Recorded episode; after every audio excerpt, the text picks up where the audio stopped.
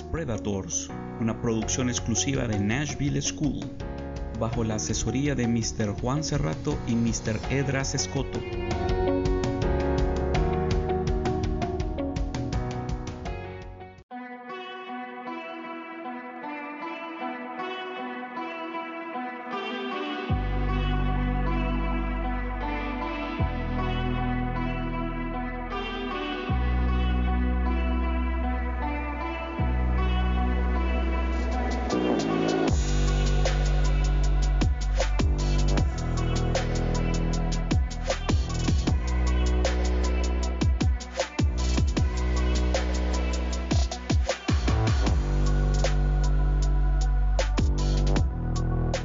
Capitalismo. ¿Qué es el capitalismo? El capitalismo es un sistema económico y social basado en que los medios de producción deben ser de propiedad privada. El mercado sirve como mecanismo para asignar los recursos escasos de manera eficiente y el capital sirve como fuente para generar riqueza. En efectos conceptuales es la posición económico-social contraria al socialismo. Un sistema capitalista se basa principalmente en que las titularidades y los recursos productivos son de carácter privado es decir, deben pertenecer a las personas y no a una organización como el Estado.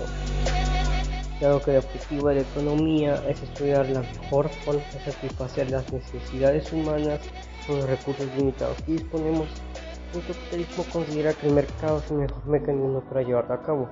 Por ello, es necesario promover la propiedad privada y la competencia. Etapas del capitalismo y su. Las etapas del capitalismo son muchas y diversas es por eso que no se sigue y iremos pasando etapa a etapa, es decir, desde su origen hasta el siglo XXI. El origen del capitalismo se sitúa un poco antes, en las pequeñas ciudades comerciantes de Europa, como las de la Liga Hanseática. El camino hacia el capitalismo a partir del siglo XIII fue allanado gracias a la filosofía del Renacimiento y la Reforma, movimientos que facilitaron la aparición de los modernos estados nacionales del mismo modo, las expediciones de los siglos XV y XVI fomentaron el comercio, sobre todo tras el descubrimiento del Nuevo Mundo. Como resultado, desde el siglo XV hasta el siglo XVIII, el capitalismo dio lugar a una nueva forma de comerciar denominada mercantilicidad. Alcanzó su máximo desarrollo en Inglaterra y Francia, en que, y en la que el gobierno ejercía el control de la producción y el consumo. Dos acontecimientos propiciaron la fundación del capitalismo moderno y la segunda mitad del siglo XVIII, la presentación en Francia de los fisiócratas y la publicación de las ideas de Adam Smith. Ambas corrientes apostaban por un orden económico alejado de la intervención del Estado, un argumento que favoreció el inicio de la revolución industrial, la cual logró su mayor apogeo en el siglo XIX. Las inhumanas condiciones de trabajo que caracterizaron este periodo llevaron a que surgieran numerosos críticos del sistema. Sin embargo, el primero en desarrollar una teoría coherente en contra fue Karl Marx, quien atacaba la propiedad privada de los medios de producción. No obstante, el capitalismo siguió prosperando para convertirse en el principal sistema socioeconómico mundial de la época. Cuando el economista más influyente de la historia reciente del capitalismo fue John Maynard Keynes, en la que se explica que un gobierno puede utilizar su poder para paliar e incluso eliminar los ciclos de expansión y depresión económica vinculados al capitalismo. Crisis económicas de los siglos XX y XXI. La mayor prueba que tuvo que superar el capitalismo se produjo a partir de la década de 1930, con la Gran Depresión. A raíz de ella, los gobiernos europeos y estadounidenses empezaron a invertir en sus economías para mitigar contrapartidas propias del capitalismo. Las combinaciones de las ideas keynesianas con el capitalismo generaron una enorme expansión económica. Sin embargo, a principios de la década de 1960, la inflación y el desempleo empezaron a crecer en todas las economías capitalistas.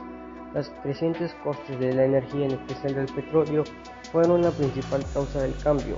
Con el cambio de siglo, la burbuja de los puntos com en 2001 y en 2007, la gran recesión, una de las cuatro crisis mayores del capitalismo junto a la depresión.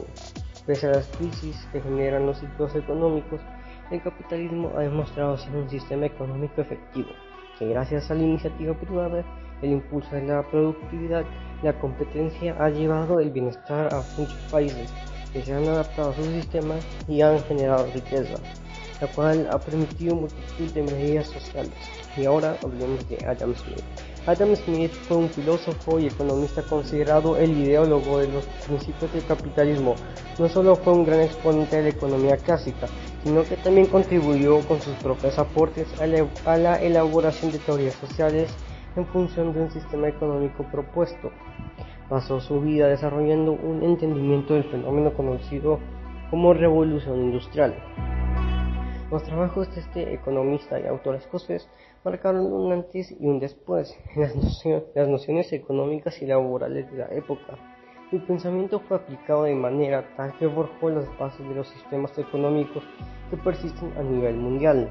El pensamiento de Adam Smith es considerado popularmente como una oposición a otro pensador económico y social que aparecería, que aparecería posteriormente, Karl Marx. No obstante, Hoy en día hay pruebas suficientes para demostrar que las propuestas de Smith han perdurado con el tiempo en la teoría y la práctica.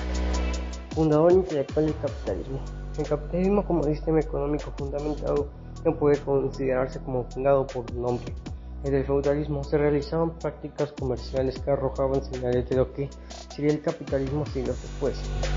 No obstante, se considera que Adam Smith fue el primero en desarrollar teóricamente sus mecanismos, Smith abordó los procesos económicos en todas las escalas posibles y permitió dilucidar cómo algunos métodos comerciales tenían la capacidad de aumentar o, disminuir las riquezas de un individuo, una empresa o un estado. Con estas investigaciones, el economista escocés se permitió esbozar un esquema de orden social basado en las relaciones comerciales de producción que nacen de su pensamiento que comenzaron a haber prácticas durante la revolución industrial que eventualmente antagonizaron con las primeras ideas comunistas. Ahora hablemos un poco de la Guerra Fría. El mundo dividido en dos bloques, el capitalismo liderado por Estados Unidos proponía un, un modelo donde la propiedad privada y empresas tenían un papel muy importante a la hora de crear riqueza, un gobierno capitalista promueve las iniciativas antes que fortalecer los servicios públicos. El bloque del capitalismo estaba organizado en torno a la OTAN. Estaba formado por Estados Unidos, Canadá, Reino Unido, Francia, Portugal, Noruega, Dinamarca, Alemania Occidental, Holanda, Bélgica, Luxemburgo, Italia, Grecia y Turquía, y posteriormente se incorporó España. También había otros países aliados como Australia, Nueva Zelanda e Israel. Ventajas del capitalismo. De las ventajas del capitalismo destacan el libre comercio, que permite el acceso a una amplia variedad de bienes y servicios. Asimismo, se procura que la oferta y la demanda determinen los precios del mercado, llegando a un punto en el que los demandantes deberían poder ser capaces de satisfacer sus necesidades. Se fomenta la innovación, pues no se limita la capacidad de las personas para crear ideas de negocio y generar riqueza. Se respeta la propiedad privada, es decir, los individuos no deben vivir con el temor de que, sin justificación, el gobierno se apropie sus bienes. Un caso excepcional podría ser el de una expropiación por fines de interés público. Se promueve la igualdad de oportunidades para el capitalismo, aunque las diferencias socioeconómicas siempre existirán. Una persona de bajos ingresos no está impedida de escalar en la sociedad. Ahora hablemos de las desventajas del capitalismo. Puede dar abusos en el mercado laboral explotando a trabajadores que no tienen el mismo poder de negociación que sus empleadores. No se les suele dar prioridad al tema del medio ambiente, es decir, se da más importancia a la productividad al cuidado del ecosistema. Esto puede traer consecuencias a, futuro. Afortunadamente, pueden surgir alternativas de mercado que sirven para enfrentar el problema del calentamiento global. Se suele dejar en segundo plano el tema de la desigualdad. Esto puede ser peligroso, pues de agrandarse mucho la de agrandarse mucho la brecha o diferencias socioeconómicas en un país se podría generar un conflicto social. Gracias. El comunismo es un sistema político y un modo de organización socioeconómica caracterizado por la propiedad en común de los medios de producción, así como por la inexistencia de clases sociales y de un Estado. La primera fase del comunismo o socialismo, según Lenin, se define por establecer la propiedad colectiva de los medios de producción en manos de una sociedad liderada por trabajadores, lo que el productor ha dado a la sociedad es su cuota individual de trabajo. En el comunismo toda la actividad económica y social está regulada por el Estado. El socialismo puede convivir con diferentes formas de gobierno, mientras que el comunismo busca el gobierno directamente de los proletarios, el pueblo. El comunismo es un movimiento político que promueve la formación de una sociedad sin clases sociales, donde los medios de producción sean de propiedad común. Las bases del comunismo fueron desarrolladas por Karl Marx y Friedrich Engels a finales del siglo XIX en los libros como El Capital. El modelo de Estado socialista del socialismo del siglo XXI es un socialismo revolucionario que se debe directamente de la filosofía y la economía marxista y que se sustenta de cuatro ejes. El desarrollismo democrático regional, la economía de equivalencias, la democracia participativa y protagónica y las organizaciones Aquí las interpretaciones de la categorización marciana se dividen en dos. La posición de Lenin y la marxista-leninista en general establece esta fase del comunismo es cualitativamente distinta a la siguiente y debe mejor ser llamada socialismo. En esta fase para los lenistas, tanto la dictadura del proletario como el proletario subsisten, ya que el Estado debe seguir teniendo el dominio de los medios de producción por cuanto debe preservarse para la lucha contra potenciales contrarrevoluciones de exburgueses. El marxismo-lenismo debe su fundación por Stalin. Agregaría a su vez otra diferencia con Lenin. Bajo el socialismo podía subsistir la utilización del dinero, a diferencia del socialismo como era entendido por los bolcheviques y fueran intentando durante el periodo que luego sería denominado como comunismo de guerra. La crítica marxista y el socialista al lenismo considera en cambio que Marx utilizaba indistintamente los términos socialismo y comunismo para referirse a ambas fases, que la primera fase excluía la dictadura del proletario y que la dictadura del proletario no puede ser el medio de organización de la economía socialista o comunista. El Estado, en tanto órgano de representación política, no puede controlar los medios de producción si la burguesía ya fue enteramente expropiada, puesto que dicho dominio implicaría que puede existir un Estado sin clases sociales, que la dictadura se ejerce políticamente sobre la oposición obrera y que incluso se utiliza la dictadura como violencia política hasta unipersonal, no solo para la representación, sino hasta para la organización interna caterense de la clase proletaria, entendiéndose al socialismo como un colectivismo de Estado organizado autoritariamente y hasta dictatoriamente por una jefatura.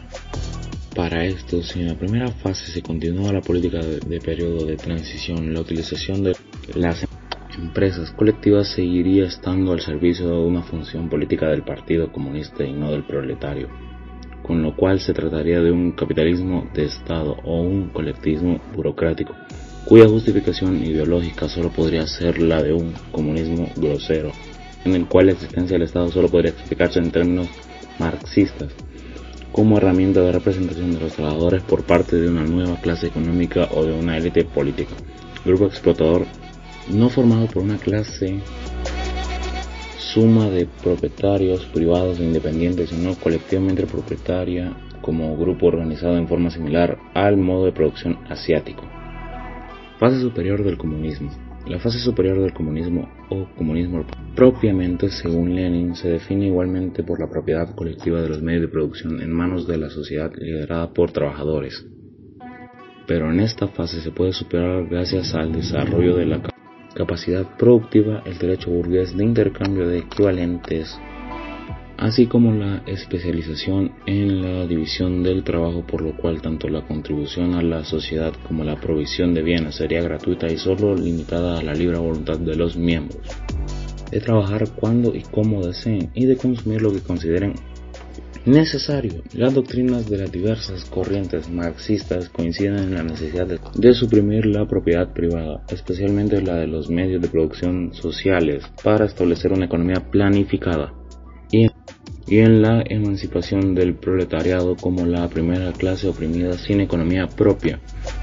Negación de toda posible apropiación privada y por ende tendiente a desaparecer como clase en una comunidad comunista. Debido a la popularidad de la revolución bolchevique y la polarización política entre los colectivismos soviéticos y los mercados capitalistas, el comunismo se ha identificado casi naturalmente como la doctrina marxista-leninista, a diferencia de lo concebido por Marx y Engels. Bajo esta doctrina, la primera fase del comunismo, que es la más fácilmente alcanzable, es considerada socialismo. Esta reconceptualización lenista se populariza en el léxico político económico y desde entonces se afirma que casi todos los gobiernos comunistas han implantado formalmente economías socialistas y no comunistas, puesto que son excepcionales los casos de naciones controladas por partidos comunistas que hayan alcanzado la fase superior del comunismo o sea, el comunismo de acuerdo a esta terminología. Sin embargo, el gobierno leninista no había dejado de entender la organización económica socialista de la producción como una economía colectiva que decidiera directamente la organización de la producción sin uso del dinero.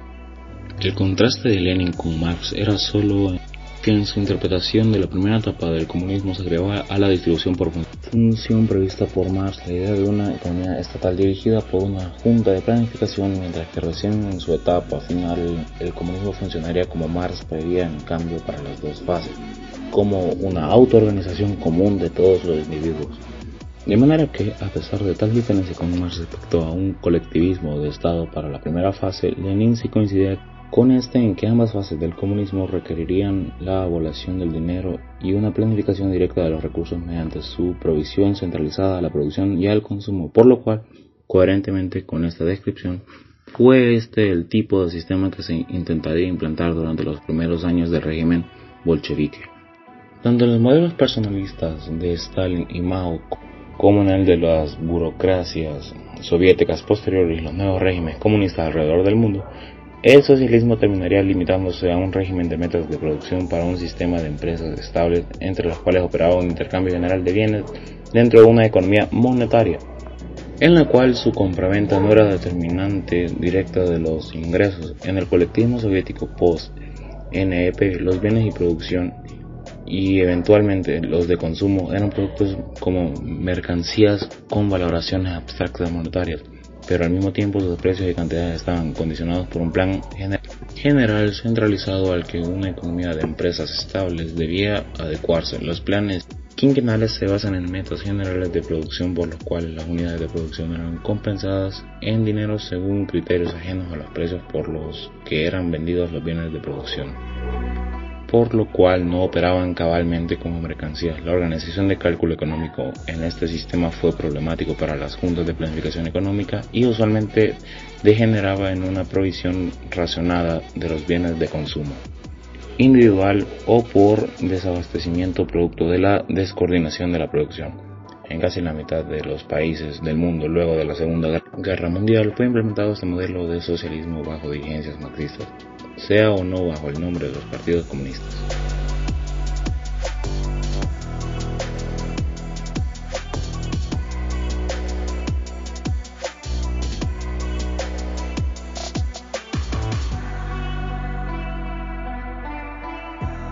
Este podcast fue elaborado por los estudiantes Fabio Torres